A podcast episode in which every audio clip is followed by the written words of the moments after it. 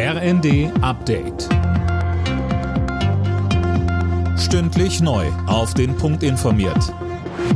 Ich bin Daniel Stuckenberg. Guten Tag.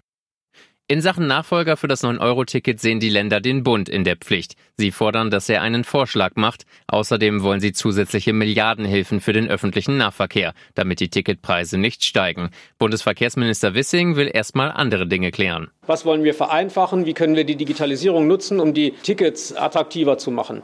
In Deutschland kostet alleine das Ticketing mehrere Milliarden. Und man kann das heute einfacher gestalten. Und solche Effizienzen können wir nicht einfach ignorieren und sagen, wir lassen alles so, wie es ist und schieben einfach mehr Geld ins System. In der Diskussion um mögliche Änderungen an der geplanten Gasumlage dämpft das Bundeswirtschaftsministerium die Erwartungen. Es gebe hohe verfassungsrechtliche Hürden. Zuletzt hatte es auch innerhalb der Ampelkoalition Streit gegeben. Hintergrund Energiekonzerne, die wirtschaftlich gut dastehen, könnten von der Gasumlage profitieren. Daraufhin hatte Wirtschaftsminister Habeck angekündigt, die Hürden für die Beantragung der Gelder nochmal zu prüfen.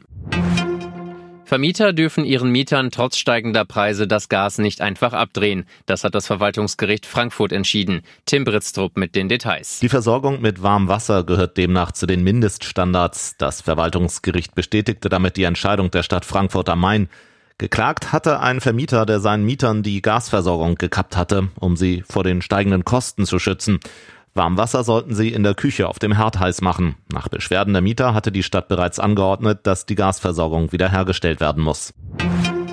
Die Gruppengegner von Union Berlin und dem SC Freiburg in der Fußball-Europa League stehen fest. Union trifft auf den SC Braga, Malmö und Saint-Gilloise aus Belgien, Freiburg auf Nantes, Olympiakos Piräus und Karabakh Akdam aus Aserbaidschan.